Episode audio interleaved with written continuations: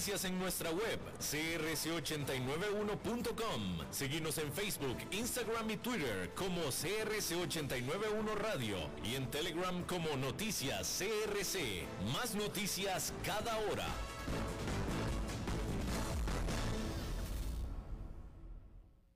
CRC 89.1 Radio y Cadena Radial Costarricense no se hacen responsables por las opiniones emitidas en este programa. Transcomer, puesto de bolsa de comercio, presenta a las 5 con Alberto Padilla.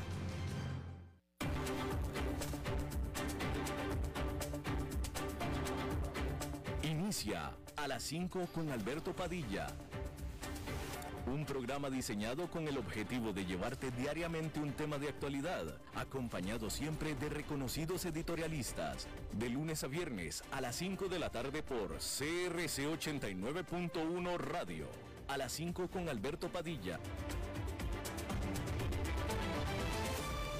Hola, ¿qué tal? Saludos, bienvenidos a esta emisión. Eh, muchísimas gracias por estar ahí. Yo soy Alberto Padilla le mando cálidos saludos desde la señal y las instalaciones de CRC 89.1 Radio en San José, Costa Rica, desde donde estamos transmitiendo a todo el mundo habla hispana en Estados Unidos a través de Americano Medium, Sirius XM Radio, canal 153. Estamos disponibles en la página de Facebook, en Facebook Live de este programa. Estamos también disponibles en el canal de YouTube de este programa, así como también en podcast en las diferentes plataformas más importantes para ello, Spotify, Apple Podcast, Google Podcast y otras cinco importantes más.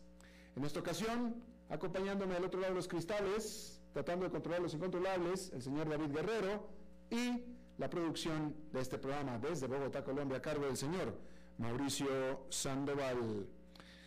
Bueno, Rusia lo que pretende es quedarse con toda la parte sur y la parte este de Ucrania, de acuerdo al mayor general Rusman Minikayev. Minikayev, este general ruso, por supuesto. Nótese que es la primera vez que de Rusia se dice cuál es el objetivo concreto, al menos territorial, de esta invasión a Ucrania. Ellos decían que querían liberar cierta región, decían que querían eh, eh, quitar el gobierno nazi, pero nunca dijeron que querían tierra. Esta es la primera vez que este mayor general dijo que lo que quieren es quedarse con toda la zona este y toda la zona sur. Esto entonces, por supuesto que significa que Rusia pretende ir mucho más allá que las actuales líneas de batalla que tiene, incluyendo tan hacia el oeste, allá casi con la frontera, allá con eh, Moldovia, en la ciudad de Odessa y en medio de eso Mykolaiv. A esto el ministro de Defensa de Ucrania llamó a estos objetivos como imperialismo. Mientras tanto, el primer ministro británico Boris Johnson sugirió que esta guerra podría continuar perfectamente hasta finales del próximo año. La Gran Bretaña también dijo que podría enviar tanques Challenger 2 eh, a Polonia para reemplazar los tanques polacos que actualmente son los que van hacia Ucrania. El secretario general de las Naciones Unidas, Antonio, Antonio Guterres, se reunirá con el presidente de Rusia, Vladimir Putin, en Moscú el próximo martes. Continúan los esfuerzos diplomáticos para terminar con esta invasión, aunque no han progresado mucho a pesar de largas, varias largas conversaciones que se habían estado llevando hasta el día de el viernes de acuerdo al negociador en jefe ruso. Mientras tanto, eh, un oficial en la ciudad portuaria de Maripul, en Ucrania, dijo que las fuerzas rusas continúan bombardeando la eh, fundidora Azovstal, que es donde están atrincherados la última bolsa de resistencia ucraniana. Y bueno, en una nota relacionada hay que decir que Indonesia prohibió la exportación de toda su aceite de palma que es muy usado en ciertas partes del mundo para cocinar y también eh, como venta de aceite directo empaquetado. En esta decisión que por supuesto se espera que haga aumentar aún más los precios del aceite de palma. Y es que Indonesia es el proveedor de más de la mitad del aceite de palma de todo el mundo.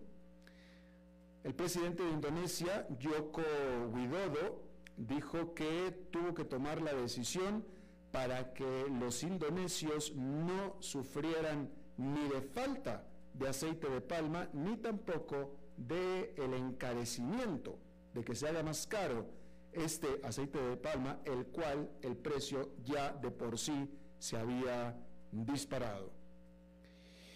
Y bueno, en otro tema hay que decir que Hong Kong abrirá sus fronteras a los no residentes este próximo primero de mayo, por fin aflojando algunas de las que fueron las más estrictas eh, confinamientos por COVID-19 del mundo. Aún así, quien llegue a Hong Kong tendrá que tomar un eh, examen rápido de COVID-19 y aunque fuera negativo este examen, aún así el que visite tendrá que pasar una semana en un hotel de cuarentena, que ya está designado, por supuesto. Y la regla la cual, por mediante la cual se suspenden los vuelos que traigan cierto número de casos de virus, también esa regla será relajada. Eh, esta regla decía que se suspendían los vuelos de algún país si en este vuelo vendría cierto número determinado de eh, casos de COVID. Bueno, esa regla también se va a relajar. Eh, este jueves, Hong Kong relajó las restricciones de confinamiento después de cuatro meses de estar la ciudad también confinada. Bien, bueno, pues vamos a cambiar de tema y déjeme, eh, vamos a hablar de temas económicos. Y la pregunta es, ¿cómo deberían reaccionar los políticos cuando dos partes centrales de la economía se dirigen en direcciones opuestas? Y esa es la gran pregunta que están enfrentando la Reserva Federal y sus contrapartes internacionales en su carrera para contener la creciente inflación. Por un lado, el gasto en servicios como vuelos de aerolíneas están en auge al estar las personas en los Estados Unidos y en Europa, aprovechando el relajamiento de las restricciones del coronavirus. Al respecto, el CEO de United Airlines lo dijo tajante el jueves. Dijo que la demanda es más fuerte que nunca en mi carrera y eso es incluso antes de que los viajes de negocio se recuperen por completo. Las acciones de United subieron más del 9% después de presentar sus resultados el jueves y al mediodía del viernes subían otro 4% en medio de una operación que en ese momento era eh, negativa y que de hecho quedó negativa. Sin embargo, eso, es en cuanto al servicios, en cuanto al sector servicios. La manufactura está bajo presión a medida que la invasión en Ucrania eleva el precio de la energía y los componentes clave y continúa complicando el transporte marítimo mundial. La metalúrgica Alcoa vio caer sus acciones un 17% el jueves después de advertir que las interrupciones en la cadena de suministro podrían afectar la demanda incluso cuando los precios del aluminio siguen siendo altos. Al mediodía del viernes sus acciones caían otro casi 6% el CEO de Alcoa dijo al presentar sus resultados que los problemas de la cadena de suministro existían antes de la guerra en Ucrania, pero esa guerra los ha exacerbado, señalando el empeoramiento de la situación para los fabricantes de automóviles.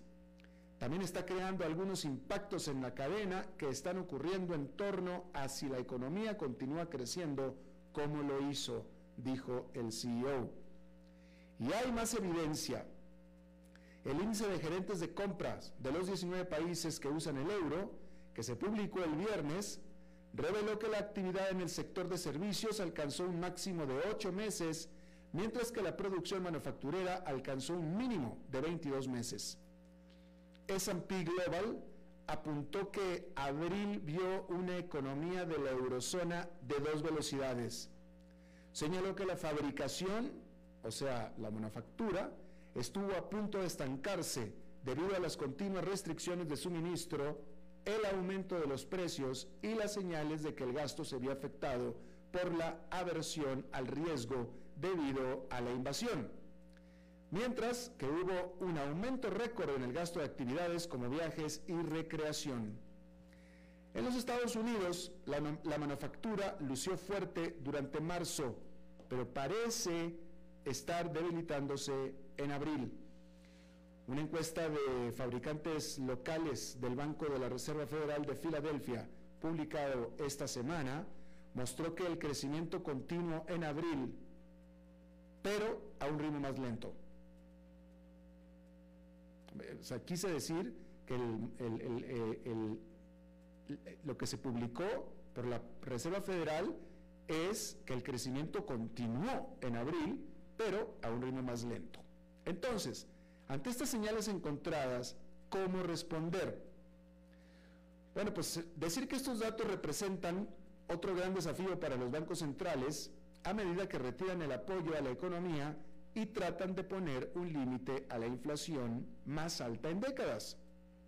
El presidente de la Fed, Jerome Powell, y el presidente, o mejor dicho, la presidenta del Banco Central Europeo, Christine Lagarde, quieren responder con la suficiente agresividad para detener el aumento de los precios, que es el problema, pero no con tanta agresividad como para desencadenar una recesión económica. Cuando las partes de la economía divergen, ese trabajo se hace más complicado aún. Powell por ahora solo suena más agresivo. Dijo el jueves que un aumento de la tasa de interés de medio punto porcentual en mayo estará sobre la mesa. Por lo general, el Banco Central sube las tasas en un cuarto de punto porcentual. Sin embargo, se espera que el próximo aumento sea de medio punto porcentual. Legard, por su parte, dijo el jueves que el Banco Central Europeo continúa monitoreando los datos económicos, aunque no descartó un aumento de la tasa de interés en julio. Bueno, y en otra noticia que está causando sensación desde hace ya algunas semanas, mire, Elon Musk, Elon Musk se ha convertido ya en tan estrella que ya en algunos medios de comunicación escritos digitales, ¿sí? Tienen su propia sección de Elon Musk. Así como hay noticias deportivas, noticias de negocios, noticias económicas, eh, noticias del mundo del arte, Ah, bueno, pues ahora la sección Elon Musk. Y bueno, aunque no nos caiga bien, no digo que sea el caso, pero aunque no nos caiga bien, desafortunadamente no podemos dejar de seguir a Elon Musk. Bueno, hay que decir que eh, vamos a hablar sobre la oferta que hizo sobre Twitter, Musk, porque dos tercios del paquete por 46.500 millones de dólares que Musk anunció el jueves como oferta para comprar Twitter provienen de su propio bolsillo y el resto de préstamos bancarios garantizados con los activos de la propia plataforma de redes sociales. Y eso es lo contrario de cómo la mayoría de los inversionistas estructuran las compras corporativas, con la mayor parte de la deuda o financiamiento garantizado contra los activos de la empresa objetivo. Los bancos que respaldan la oferta de Musk se negaron a proporcionar más deuda garantizada contra Twitter, argumentando que Twitter de San Francisco no produce suficiente flujo de efectivo para justificarlo, según dijeron a Reuters personas familiarizadas con el asunto. A algunos bancos también les preocupó el riesgo de que los reguladores financieros pudieran reprenderlos si asumían más riesgos, según dijeron las fuentes. Es decir, que Musk está asumiendo personalmente la mayor parte del riesgo en la apuesta por Twitter, cuando el libro de texto de compras de empresas dice que el riesgo debe caer sobre los bancos o los demás capitalistas. La semana pasada, Musk aseguró que no le importaba en lo absoluto la economía del acuerdo por Twitter, pero lo que quiere es rescatar a la plataforma, pues esto es extremadamente importante para el futuro de la civilización, fue lo que dijo Musk. Y bueno, con el tipo de oferta que está ofreciendo, los expertos señalan que Musk está siendo coherente con lo que dijo. No tiene mucho sentido económico la oferta. La compra es más un asunto personal que de negocio. Y la prueba está en que Musk no está trayendo consigo ningún socio. Pero no es tanto porque no quiere socios Musk, sino porque no los puede conseguir. Lo está haciendo solo y con deuda bancaria decir que Musk es la persona más rica del mundo con un patrimonio neto estimado por Forbes en 270 mil millones de dólares. Sin embargo, la mayor parte de su riqueza está vinculada a las acciones de Tesla y la estructura del acuerdo propuesto agotaría la mayor parte de la liquidez disponible que tiene Musk. Y aparte Musk tiene sus propias ideas personales particulares sobre Twitter insinuó, alejar a la plataforma de la publicidad, que es una perspectiva que ha dado que pensar a algunas firmas de capital privado, dado que Twitter depende de la publicidad para la inmensa mayoría de sus ingresos. A principios de este mes, Musk tuiteó que la compañía debería generar más ingresos por suscripción y depender menos de la publicidad porque dijo, el poder de las corporaciones para dictar políticas aumenta considerablemente si Twitter depende del dinero de la publicidad para sobrevivir. Eso lo dijo Musk en un tweet, pero más tarde borró el tweet. bueno, en este punto, ¿qué sigue? En una presentación ante la Comisión de Bolsa y Valores, Musk dijo que aún no ha recibido una respuesta formal de la Junta Directiva de Twitter. La semana pasada, Musk hizo una oferta no solicitada para adquirir todas las acciones de la compañía que aún no posee por 54, por 54 dólares con 20 centavos cada una, lo que valora a Twitter en alrededor de 41 mil millones de dólares. Musk dijo que estaba buscando negociar un acuerdo de adquisición definitivo y está preparado para comenzar tales negociaciones de inmediato, lo que es un cambio aparente de su posición anterior de que los 54,20 por acción era una oferta mejor y final. Eso significa que ahora la pelota está en la cancha del directorio de Twitter para evaluar la propuesta de Musk y decidir cómo seguir adelante, aunque hay que decir que hasta ahora la junta directiva de Twitter no se ha visto nada, pero nada abierta a los coqueteos de Elon Musk. Bueno, se espera que los votantes franceses este domingo otorguen a Emmanuel Macron cinco años más en el cargo, favoreciendo al presidente sobre la candidata de extrema derecha Marine Le Pen, después de una sólida actuación en el feroz debate de esta semana. Sin embargo, los inversionistas siguen nerviosos. Dado que las encuestas indican que las elecciones presidenciales son más estrechas que cuando los dos candidatos se enfrentaron en el 2017, los operadores del mercado se preparan para una potencial victoria sorpresa de Le Pen, lo que sacudiría a la segunda economía más grande de Europa al estar aumentando los temores de una recesión en la región. Analistas concuerdan que una sorpresa Le Pen podría ser más grande que el Brexit. En una investigación publicada el martes, los estrategas de Citi estiman que la probabilidad de que Le Pen gane, gane es el 35%, es decir, es bajo. Aún así, alentaron a los clientes a cubrir sus apuestas en bonos del gobierno francés y advirtieron que una victoria de Le Pen dañaría a las acciones. Citi anotó que la incertidumbre surge del riesgo de una baja participación electoral, ya que los votantes de izquierda se niegan a dar su voto a Macron, incluso a riesgo de dárselo a Le Pen. La participación electoral es un factor que los encuestadores encuentran particularmente difícil de pronosticar con precisión. La victoria de Le Pen generaría dudas inmediatas sobre los lazos políticos y económicos de Francia con la Unión Europea, a pesar de que ella abandonó su promesa original de sacar al país del bloque. Y es que sus objetivos políticos, como evitar que los trabajadores extranjeros vengan a Francia, lo que acabaría con la libertad de movimiento en Europa, aún podrían crear un conflicto serio. Al fondo, al final de todo, es que la mayoría de las propuestas de Le Pen no serían posibles con Francia dentro de la Unión Europea. Entonces, las encuestas dicen que el favorito es Macron y dicen que Le Pen solamente tiene un 35% de ganar. Eso dicen las encuestas. Pero esto está dependiendo de que la gente salga a votar. Si no salen a votar, entonces las encuestas no sirven absolutamente de nada. Y ese es el asunto.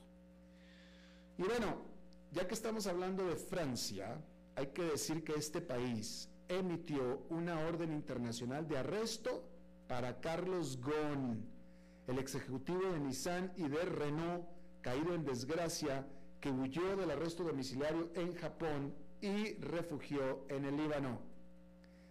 La orden de Francia se emitió el jueves por más de 20 millones de dólares en pagos sospechosos entre la alianza Renault-Nissan, que una vez encabezó GON, y una empresa distribuidora de autos de Oman. las acusaciones involucran el uso indebido de los activos de la empresa, el lavado de dinero y corrupción. GON entonces jefe de Nissan y líder de una alianza entre Renault, Nissan y Mitsubishi Motors, fue detenido en Japón en noviembre del 2018 bajo sospecha de mala conducta financiera junto con su principal asesor Greg Kelly. Ambos negaron haber actuado mal. En diciembre del 2019, mientras esperaba el juicio, Gon organizó una audaz escapada y lo sacaron de contrabando de Japón escondido dentro de un estuche de equipo de sonido en un avión privado, muy al estilo de una película de Misión Imposible. Gon, que tiene pasaporte francés, libanés y brasileño, aterrizó en Beirut, que no tiene tratado de extradición con Japón. Este ex ejecutivo de 68 años dijo que huyó de Japón porque no creía que tendría un juicio justo ahí donde los fiscales tienen una tasa de condenas de casi 99% en los casos que van a juicio. También acusó a Nissan de conspirar con los fiscales para que lo arrestaran por su intención de Gon de profundizar la alianza de la firma japonesa con la francesa Renault, lo que causó celos nacionalistas de los ejecutivos japoneses. Líbano no extradita a sus ciudadanos y Gon tiene ciudadanía de Líbano, así como de Francia y de Brasil. La investigación francesa se centra en presuntas interacciones financieras inapropiadas con el distribuidor de Renault Nissan en Oman, pagos de una subsidiaria holandesa a consultores, compra de un yate y lujosas fiestas organizadas en Palacio de Versalles. Este es tremendo golpe para Gon, porque él hasta ahora la acusación la tenía Japón, y él decía que los japoneses estaban celosos por el poder que estaba teniendo sobre la empresa conjunta los franceses. Cosa que tendría sentido, ¿sí? Pero ahora resulta que los franceses también lo están demandando. Por lo mismo, prácticamente la misma acusaciones que lo acusaban los japoneses. O sea que el señor, una blanca palomita, no es. Y seguramente no lo es. Pero yo aquí quiero subrayar algo. Qué pésima, o sea, si es cierta las acusaciones sobre Gon, hay que poner mucho, eh, hay que reformar, hay que poner mucha atención sobre el gobierno corporativo, primero de Nissan y luego también ahora resulta que de Renault. ¿Cómo es posible que un empleado, por más jefe que sea, es un empleado, haya podido disponer de los fondos de la empresa como los dispuso sin que nadie hubiera dicho absolutamente nada. O sea, ¿dónde están los, los sistemas y balances, los, los, los balances y los contrabalances de las empresas, el gobierno corporativo, etcétera, etcétera? ¿Cómo es posible? En teoría, eh, de nuevo, el, el presidente es un empleado más. sus salarios, sus compensaciones, todo tienen que ir bajo estricta autorización del gobierno corporativo. Y bueno, ahí lo tiene usted. Entonces es un problema muy, muy grande que ahora resulta que también tiene Twitter. Bueno, uh, cambiar de tema completamente y voy a dirigirme hace exactamente dos semanas.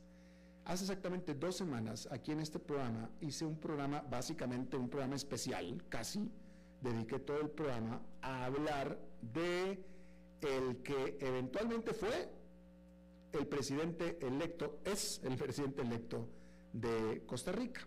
Yo aquí, si usted se acuerda de esa entrevista, en todo caso la puede encontrar en Facebook de este programa, en la página de Facebook, eh, donde entrevisté yo a una estudiosa de eh, las personalidades tipo B, ¿no? En base, en fin, fue, un, un, programa muy interesante porque estábamos tratando de eh, em, discernir, conocer más sobre la personalidad del entonces candidato a la presidencia en base a lo que conocíamos de, eh, de, él. Y lo que conocíamos de él es que tiene acusaciones de acoso sexual, lo cual es, son, son, son verdaderas, él es un acosador sexual, eso así es, ya, ya lo eligieron presidente, ya lo perdonaron, pero es un acosador sexual. Pero ¿qué venía? Acosador sexual es nada más una característica de la personalidad, ¿no? ¿Qué más viene acompañado con eh, eh, la, personalidad de, un acosador, ¿no? Y bueno, ahí está. Este, dos días después quedó de presidente electo y, ya está de presidente electo eh, Rodrigo Chávez, ¿no? Bueno, pues resulta que Rodrigo Chávez este viernes presentó, bueno, primero que nada, hay que decir que Rodrigo Chávez lleva viviendo en Costa Rica solamente un par de años, antes de eso llevaba décadas viviendo fuera de Costa Rica, y entonces él era un eh, desconocido de la política aquí en este país y no tenía partido político y no tenía mayor eh, eh, seguimiento, no tenía mayor gente. Entonces cuando él quedó de presidente electo, la gran pregunta siempre fue, bueno, ¿a quién se va a traer en su gabinete? Porque como él no tenía partido político, ni pertenecía a ninguno de los partidos, no tenía allegados, no tenía nada, fuera de fuera de alguien que lo acompañaba en el tiquete de diputación, una periodista muy conocida, pero fuera de ella no había absolutamente nadie más. Bueno, pues hoy finalmente se reveló ya a quién va a componer a su gabinete. Y presentó a varios, varios miembros del gabinete, eh, eh, eh, realmente bajo sorpresa, porque no, nadie sabía quiénes venían, ¿no? Pero el punto que le quiero hacer al final fue, después de la presentación del gabinete, y enfrente de todos ellos, eh, el presidente electo Rodrigo Chávez, después de que presentó al gabinete que lo va a ayudar a llevar las riendas de este país, dijo en la, en la conferencia posterior, dijo que el equipo, ese gabinete, no es lo que él quería, pero es lo que podía pagar. Eso fue lo que dijo. No es lo que quería, pero pues es lo que me alcanza para pagar. Eso fue lo que dijo. Eh, y pues bueno, ahí lo tiene usted, ¿no? Eh, demostrando tamaño desdén, tamaño desprecio por a quien él eligió y pidió que lo acompañaran como gabinete para dirigir por cuatro años a este país de Costa Rica.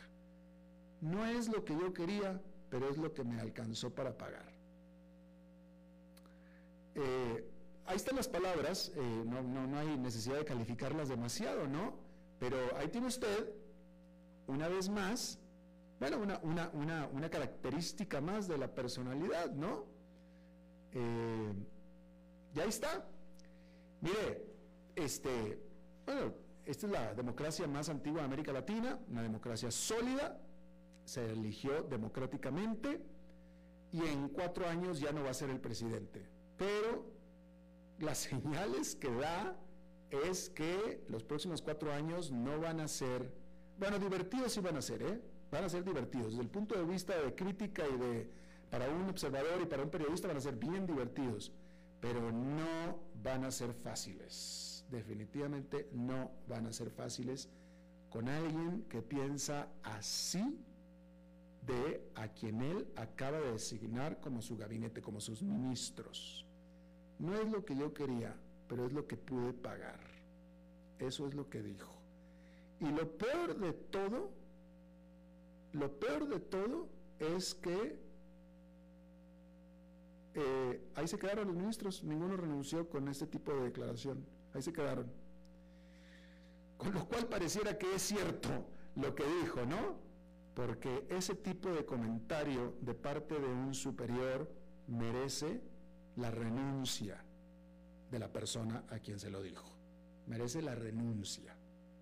Eso era para que todos los que estaban ahí que él acababa de presentar se pararan y dijeran, ahí te ves, adiós.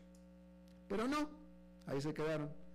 Así es que supongo que en los próximos cuatro años todo lo que salga mal será culpa de ellos y lo que salga bien es culpa mía.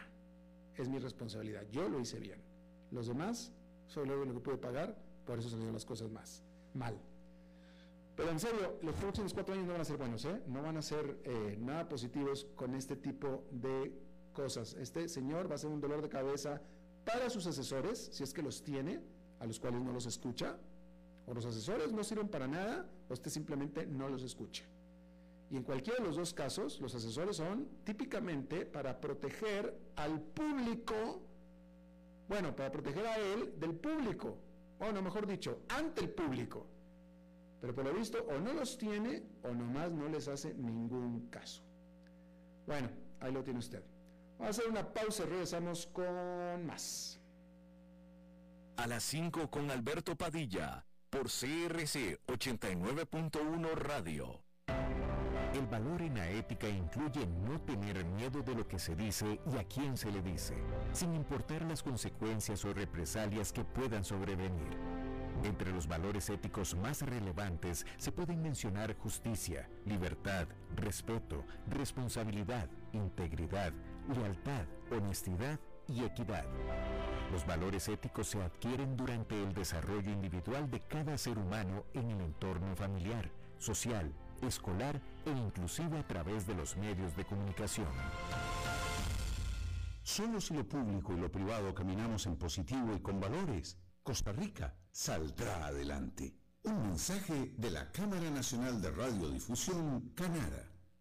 ¿Sabía usted que Transcomer es el puesto de bolsa de comercio más grande de Costa Rica, con 19 años en el mercado y miles de clientes? Cuentan con asesores y corredores expertos que saben de lo que hablan y ofrecen productos de inversión seguros y modernos, hechos a la medida. Pero sobre todo, al invertir en Transcomer, usted invierte en la única bolsa vigilada por el Banco Central. Y en un mundo sobrecargado de información, usted debe de estar con los mejores. Transcomer, puesto de bolsa de comercio. Construyamos juntos su futuro. Somos expertos en eso.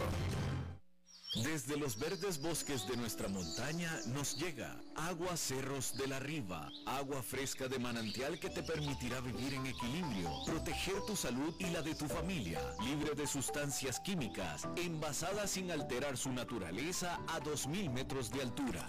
Agua Cerros de la Riva, naturalmente neutral. Búscanos como cerrosdelariva.gmail.com. Llámanos al 8374 3229. Cerros de la Riva, Live Spring Water.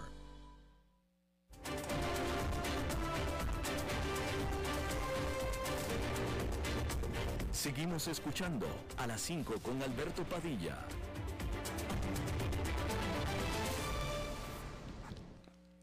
Bueno, como cada semana vamos a hablar de mercados con Oscar Gutiérrez, presidente de Transcomer en este segmento patrocinado. Oscar, me da mucho gusto saludarte.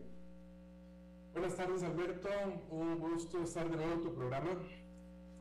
Este, bueno, y el día de hoy ha sido un día muy fuerte para los mercados, ¿verdad? El Dow Jones cayó hoy 981 puntos, o sea, el 2.82%, no había habido una, una caída así desde octubre del 2020. Todas las acciones del Dow Jones cayeron, todas bajaron sin excepción. Eso es algo que la verdad no me acuerdo eh, desde hace tiempo ver. O sea, si uno ve las, las principales, las que cayeron más fuerte fueron Caterpillar, en un 6,5%, Verizon 5.64%, Nike 4.72, Goldman Sachs y Visa son las cinco que más cayeron y las dos que menos cayeron fueron eh, Procter Gamble y, Johnson Johnson. Digamos, Johnson Johnson un 0,99%, un poquito menos de un 1, y Procter Gamble un, un punto 84. Eh, bueno, el Dow Jones eh, con esto completa cuatro semanas consecutivas de pérdida y ha perdido nueve de las últimas 11 semanas.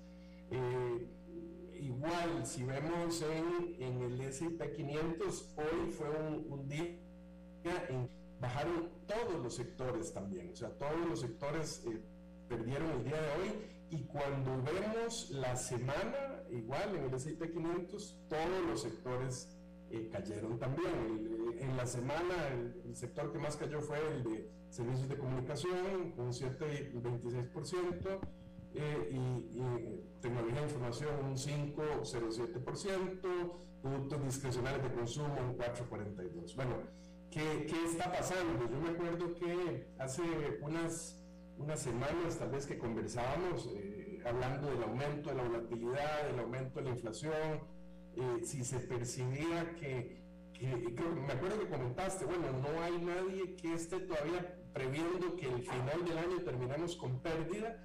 Bueno, me acuerdo que en ese momento yo te decía, bueno, es posible que o terminemos con pérdida o salgamos tablas, pero no se perfila eh, como los años de bonanza que se han tenido en los últimos años. Si vemos desde principio de año, en los primeros días de este año, el 4 de enero, el S&P 500 cerró en, 47.93 y hoy cerró en 42.71. Es una caída desde principio de año acá de casi el 11%, un 10,89%. Entonces, bueno, eh, y esto con mucha volatilidad. Me parece que el VIX hoy cerró en 28. Eh, yo creo, Alberto, que lo que estamos viendo ahorita, bueno, en semanas pasadas las noticias más importantes han sido eh, la guerra, la guerra en Ucrania ha tenido una gran importancia y, los efectos que esto ha tenido en cadena de suministro, en, materias primas, etcétera. Pero yo siento que en este momento esta volatilidad que vemos, eh, movimientos fuertes que ha habido eh, en estos días, están más enfocados al tema de la inflación y del el manejo de la Fed. Que bueno, ya estamos prontos a una nueva reunión, el 3, 4 de mayo, nos quedan 11 días para la próxima reunión lo que hace unos eh, eh, días eh, parecía una expectativa, ahora se ve claramente que, que, el aumento va a ser de medio punto en esta próxima reunión. El señor Powell ayer en la reunión del Fondo Monetario decía que estaba en la mesa, eso para mí ya es traducción de que eso es lo que va a pasar, ¿verdad? si uno ve en el la bolsa de Chicago, las probabilidades de aumento de tasa, eh, ahí se ve, se ve claramente, ¿verdad? En este momento la tasa está entre 25 y 50 puntos base y las probabilidades de que esto suba de 75 a 100, es decir, este medio punto, son de un 97,6%, solo dejando una probabilidad de que el aumento sea de un cuarto punto de un 2.4%. O sea, para efectos realistas ya en mayo el aumento es de medio punto. va a ser muy difícil que eso no ocurra.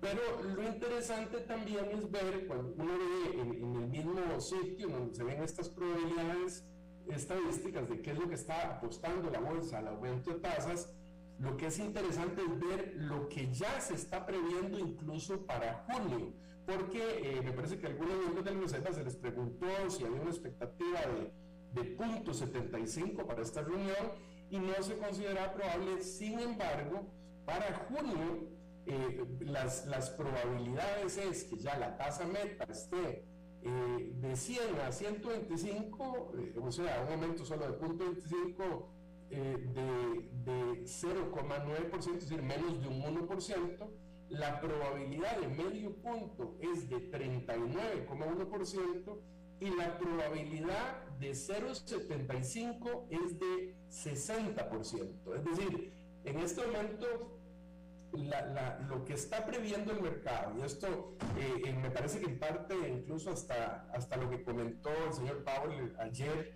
en la reunión del Fondo Monetario, que decía que era indispensable eh, controlar la inflación, ¿no? énfasis en este tema, y decía que es importante que la estabilidad, la estabilidad del precio se mantenga para lograr mantener también una economía sana y con pleno empleo sin tener que eh, eventualmente caer en una recesión. Entonces, sí se sintió eh, una actitud mucho más fuerte, mucho más agresiva de parte de la Fed.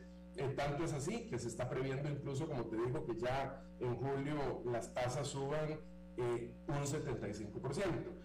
Y estamos viendo una alta volatilidad, me parece a mí, porque al, ver, el, mercado está muy atento, estamos entrando en plena época de, de, reporte de utilidades y lo que está midiendo el mercado en este momento es, bueno, cómo está logrando cada empresa atender todas estas circunstancias que se están presentando. Hemos visto de movimientos fuertes eh, de utilidades esta semana, Alberto. Estamos con Oscar Gutiérrez de Transcomer. Eh, Oscar, eh, pero la pregunta es, eh, que queda claro, bueno, a ver, hay una certidumbre, hay, certeza de lo que va a hacer la Reserva Federal, pero queda claro que las acciones, los inversionistas están reaccionando con miedo. Y la pregunta es, ¿con miedo a qué? ¿Acaso las eh, eh, ¿Acaso es que los resultados que están entregando trimestralmente en esta semana las empresas han estado todos por debajo de lo esperado? ¿Qué es lo que está pasando? ¿Por qué tiene miedo el mercado? ¿Miedo a qué? Mira, yo creo que es este acomodo, ¿verdad? Esta nueva economía. Eh, hay hay empresas que a pesar de estar reportando utilidades buenas, tienen movimientos fuertes. Digamos, bueno, una, una muy importante fue eh, Netflix, eh, esta semana que pasó, que tuvo, eh, había una expectativa de, de 2,92 utilidades por acción y en realidad reportó más, reportó 3,53 y bueno, bajó un 20%. Claro, eso específicamente porque se dio una pérdida importante de suscriptores, 200, bueno, 200 mil suscriptores, cuando la expectativa era de ganar más bien 2 millones de suscriptores. Eh, bueno, el caso de Tesla más bien eh, tuvo más ganancias, igual eh, de 1,64 fue en realidad 3,22 y primero bajó, primero bajó un 3%, luego volvió a subir. otros han quedado tablas, Procter Gamble también reportó, estuvo 1,28 versus 1,33 que fue la, la realidad y, y, más o menos el, el, el stock quedó tablas. United Airlines eh, eh, tenía una expectativa de perder 4,19 y, y, perdió un poquito más, 4,24 y sin embargo subió un 7%.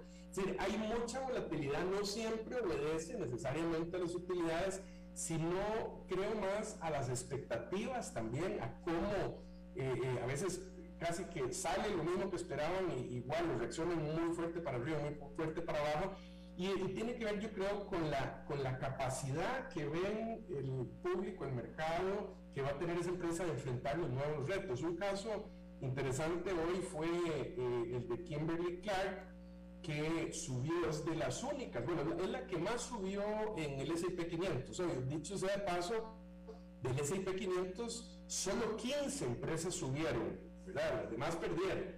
Kimberly Clark fue una de las que ganó y logró subir un 8 13% y en parte lo que eh, eh, transmitió fue que estaba en capacidad de transmitir a, sus clientes finales sus costos. Entonces, bueno, creo que por ahí anda un poco el miedo, eh, Alberto, ¿cómo, ¿cuál es la capacidad?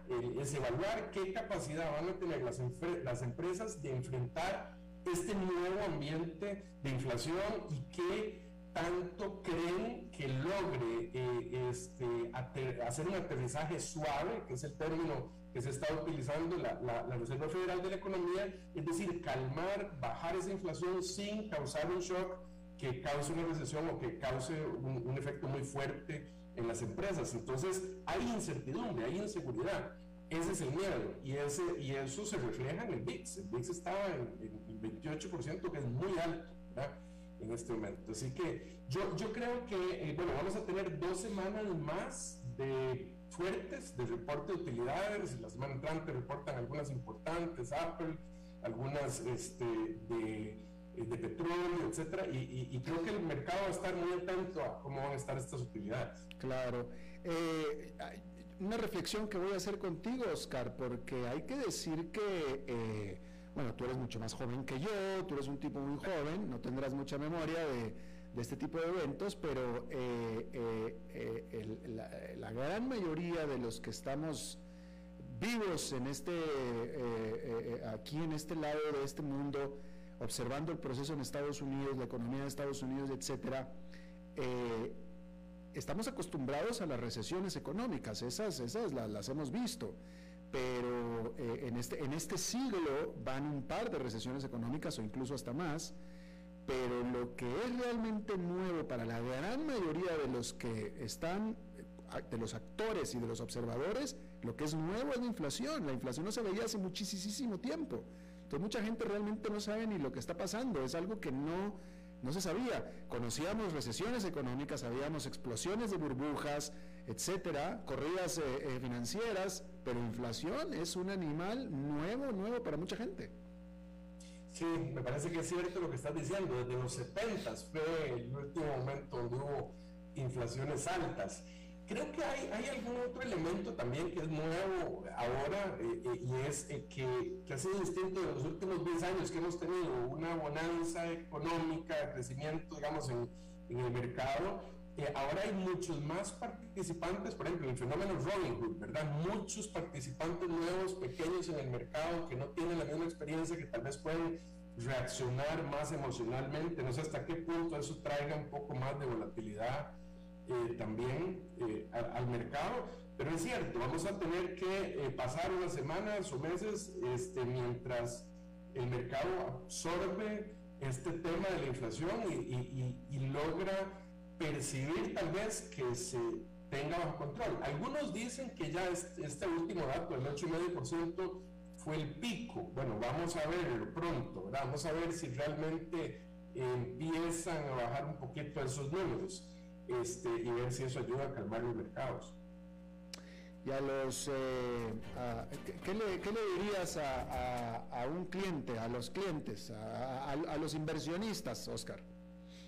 Bueno, lo que me parece que comentamos el otro día, uno como inversionista tiene que adaptarse al mercado y buscar las herramientas. Si, si se trata de, de ir hacia abajo, eso no significa que uno como inversionista no pueda ganar dinero cuando el mercado va hacia la baja. ¿verdad? Acordémonos que existen mecanismos como por ejemplo lo que se llama vender en corto, ¿verdad? que es que si yo creo que una acción, vamos a poner una tecnológica, ejemplo, Zoom, si yo creo, bueno, no, no va a tener la misma bonanza que tú o va a venirse más para abajo, yo puedo hacer lo que se llama pedir prestadas las acciones, este, las vendo sin tenerlas, y una vez que baja la acción las vuelvo a comprar más baratas y realizo una ganancia.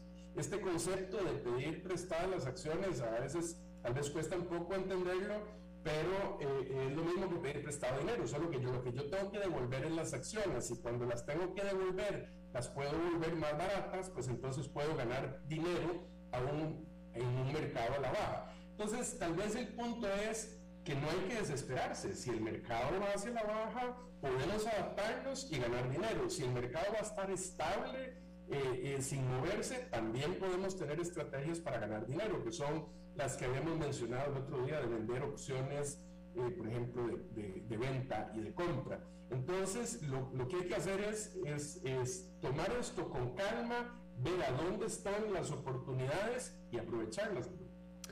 Bueno, pues ahí está. Oscar Gutiérrez de Transcomer, muchísimas gracias.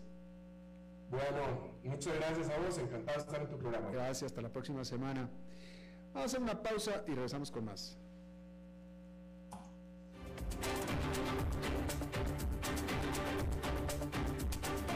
A las 5 con Alberto Padilla, por CRC 89.1 Radio.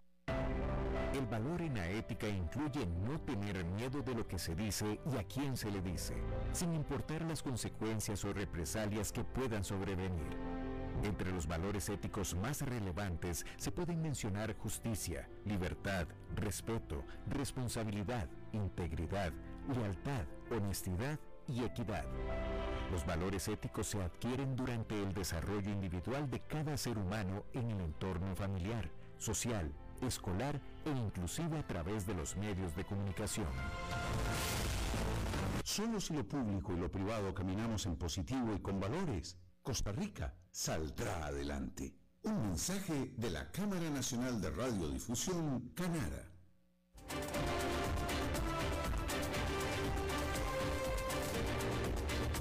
Seguimos escuchando a las 5 con Alberto Padilla. Bueno, como todas las semanas, vamos a hablar de empresas, estrategia con Humberto Saldívar. Humberto. ¿Qué tal, Alberto? ¿Cómo estás? Bien, afortunadamente. Bien, bien. Oye, eh, hoy quiero hablar del tema de la seguridad cibernética en las instituciones privadas y públicas. Obviamente esto está de moda, ¿no? De, eh, voy a hablar, por ejemplo, de lo que invierte un banco solo en seguros a nivel Centroamérica eh, solo en seguros de si algo les pasa son 3.5 millones de dólares, solo en seguros, no en infraestructura. Ok, imagínate lo que es esa estructura que tienen que manejar a nivel bancos, y estoy hablando obviamente, por no decir marcas, eh, una marca que yo conozco, que invierte 3.5 millones de dólares solo para la seguridad a nivel Centroamérica. Eh, lo que significa más o menos a nivel infraestructura una inversión de unos eh, entre 10 y 20 millones de dólares cada año en infraestructura tecnológica. estoy hablando para no caer en la negligencia ni criticar, bueno, no, sí, estoy criticando. Eh, normalmente el gobierno es como una institución financiera, es como un banco, es o más delicado de lo mismo, es como un banco que tiene que tener eh, esa seguridad ante su eh, institución, lo que tú quieras. Bueno, por ahí ya.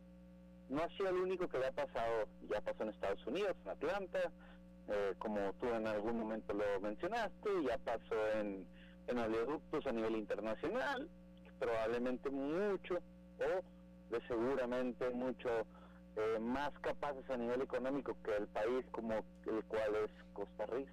Costa Rica.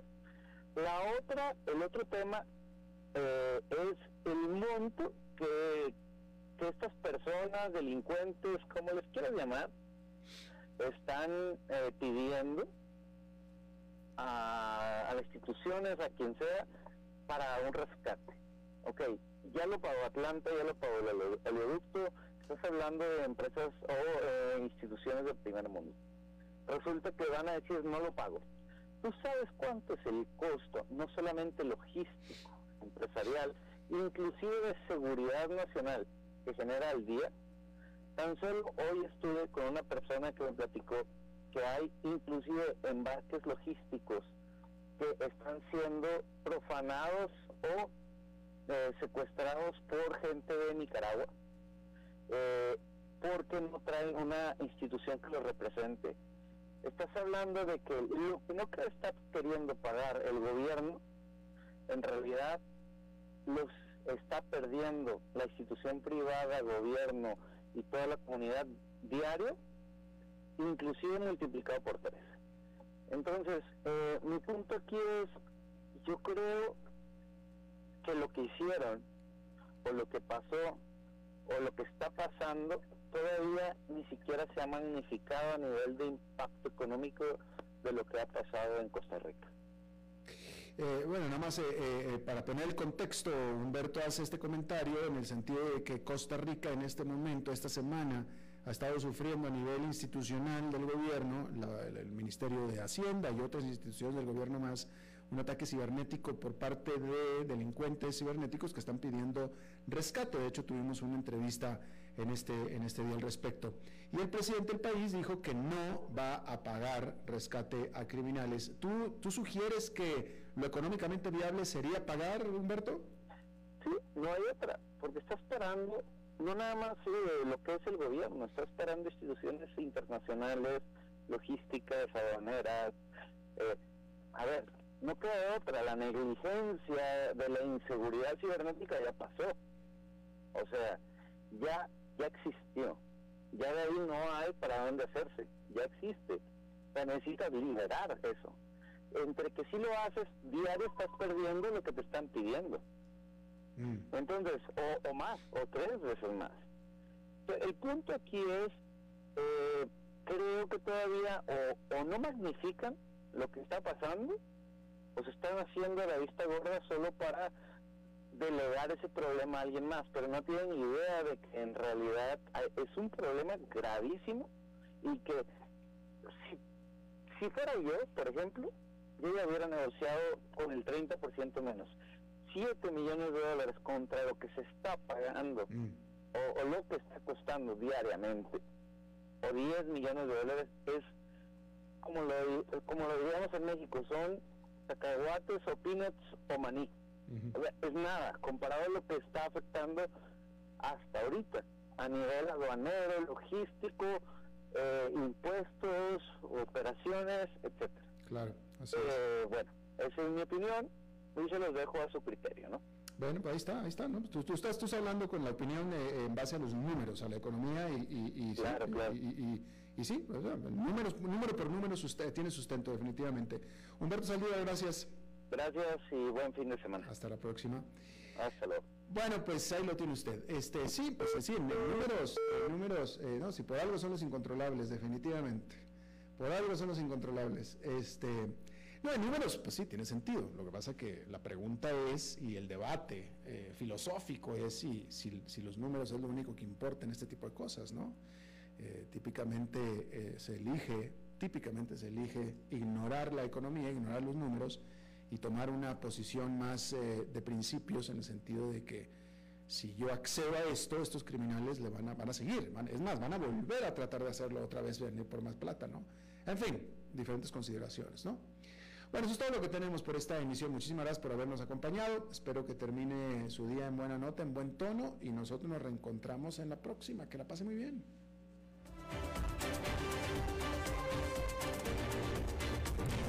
A las 5 con Alberto Padilla fue traído a ustedes por Transcomer, puesto de bolsa de comercio. Construyamos juntos su futuro. Somos expertos en eso.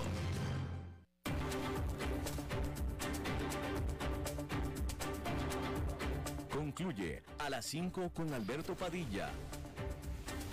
Un programa diseñado con el objetivo de llevarte diariamente un tema de actualidad, acompañado siempre de reconocidos editorialistas, de lunes a viernes a las 5 de la tarde por CRC 89.1 Radio, a las 5 con Alberto Padilla.